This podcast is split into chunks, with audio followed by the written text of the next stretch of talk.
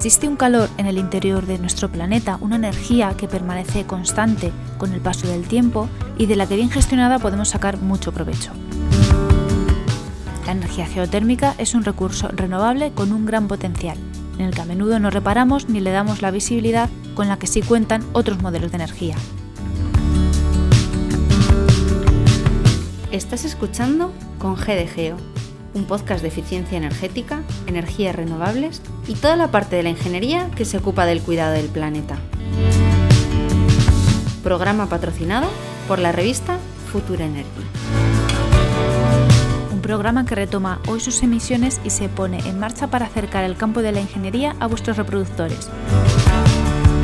De nuevo nos unimos la revista Futuro Energy, padrinos de este espacio, Podcastidae, la red de podcast a la que pertenece este programa, y Ana Belén Peña, ingeniera en topografía, eficiencia energética y energías renovables al micro. Con la geotermia comienza una nueva temporada de Conge de Geo. Bienvenidos.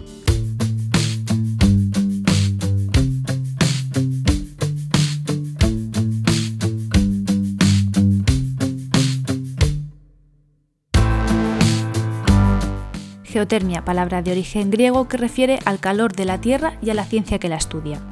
La técnica de recuperación de ese calor es lo que se conoce como energía geotérmica. Aparte de la solar, otras energías renovables mayoritarias como la eólica o las diferentes modalidades de la energía marina son el efecto resultante de la radiación solar incidente en la Tierra, pero la energía geotérmica no tiene su origen en la radiación solar. La energía geotérmica procede del calor existente en el interior de la Tierra, un calor que está presente en rocas, suelo o aguas subterráneas y que procede de capas aún más inferiores. La energía geotérmica es el modelo de energía diseñado para aprovechar esta citada fuente de calor. Así pues, el propio planeta Tierra se considera el mayor depósito de almacenamiento de calor o de energía térmica. Un calor que figura de forma permanente en el interior de la Tierra y gracias a eso está disponible en todo el planeta. Su estudio se habla de lo que se denomina inercia térmica del terreno.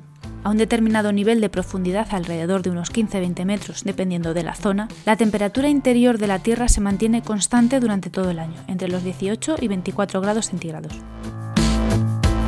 Este rango de temperaturas se consideran óptimas en cuanto a confort térmico tanto en verano como en invierno. La esencia de la energía geotérmica se basa en aprovechar esta temperatura para climatizar los espacios interiores.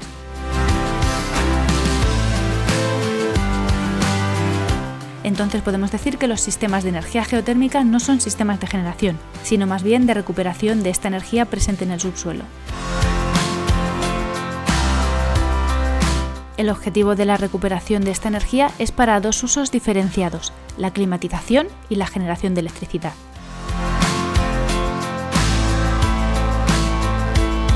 Los sistemas de captación de esta energía se fundamentan en el intercambio de calor similar al que tiene lugar en multitud de equipos de climatización. Esta operativa consiste en la instalación de un grupo de tuberías o colectores por el que circula el fluido llamado caloportador, que suele ser agua tratada con algún aporte anticongelante. Este será el encargado de captar la temperatura del terreno y hacerla circular por las estancias o edificios deseados. El reparto de la climatización es el habitual mediante radiadores o suelo radiante.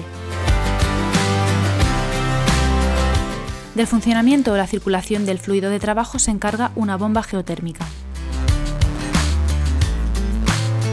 Existe una diferenciación de tipos de energía geotérmica atendiendo a la temperatura de trabajo del terreno.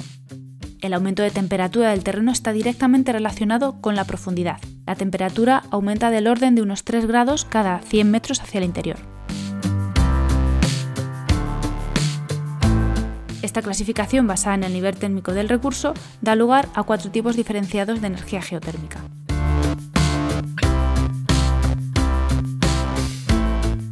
Con una temperatura de trabajo del terreno no superior a 30 grados, se está hablando de geotermia de muy baja temperatura.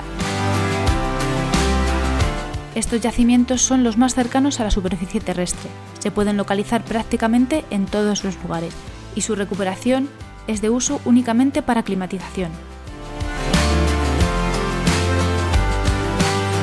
Llegando a los 100 grados se estaría trabajando a niveles de geotermia de baja temperatura.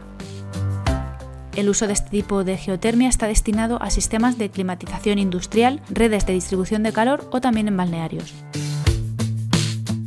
Su localización está condicionada a la presencia de acuíferos a cierta profundidad y que cuenten con un contexto geológico adecuado.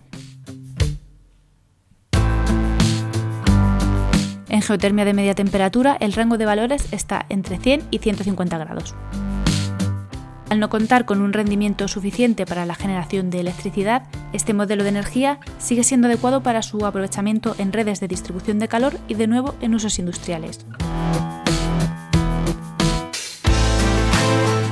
Para valores superiores de temperatura del terreno ya se estaría hablando de geotermia de alta temperatura. Su objetivo está orientado únicamente a la producción de energía eléctrica y están localizados en lugares elevados con un importante gradiente térmico y variabilidad de profundidades de trabajo. En estos lugares se encuentran las centrales geotérmicas de generación eléctrica.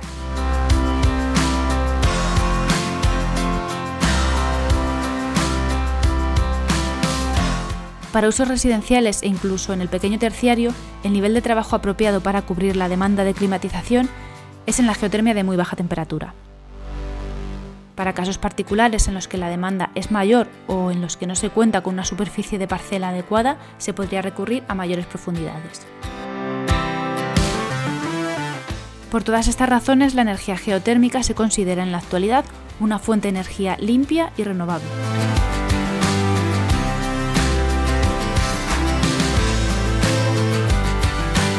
Y como aparte del audio también me gusta compartir el conocimiento mediante la escritura, de nuevo retomo el incluir alguna recomendación leída. En el blog renovablesverdes.com han dedicado unas letras a la mayor instalación geotérmica en Madrid perteneciente a un edificio localizado en el barrio de Chamartín. Esta instalación recupera el calor del subsuelo existente bajo el edificio a unos 130 metros de profundidad. Este proyecto le arrebató el récord de kilovatios instalados a un edificio residencial en la localidad de Tres Cantos. Podéis encontrar más detalles de ambos proyectos en los enlaces que dejaré en las notas del programa. Y hasta aquí, esto ha sido con G de geotermia. ¿Te interesa este modelo de energía? ¿Cuentas en tu residencia con una instalación así? Cuéntanoslo en redes con la etiqueta con G de Geo. Para comentar este y otros programas encontraréis mi contacto en el blog con gdgeo.wordpress.com y en la web podcastidae.com barra con Hoy hemos conocido una herramienta más. Como todas para que sea eficiente en su uso, hay que utilizarla bien.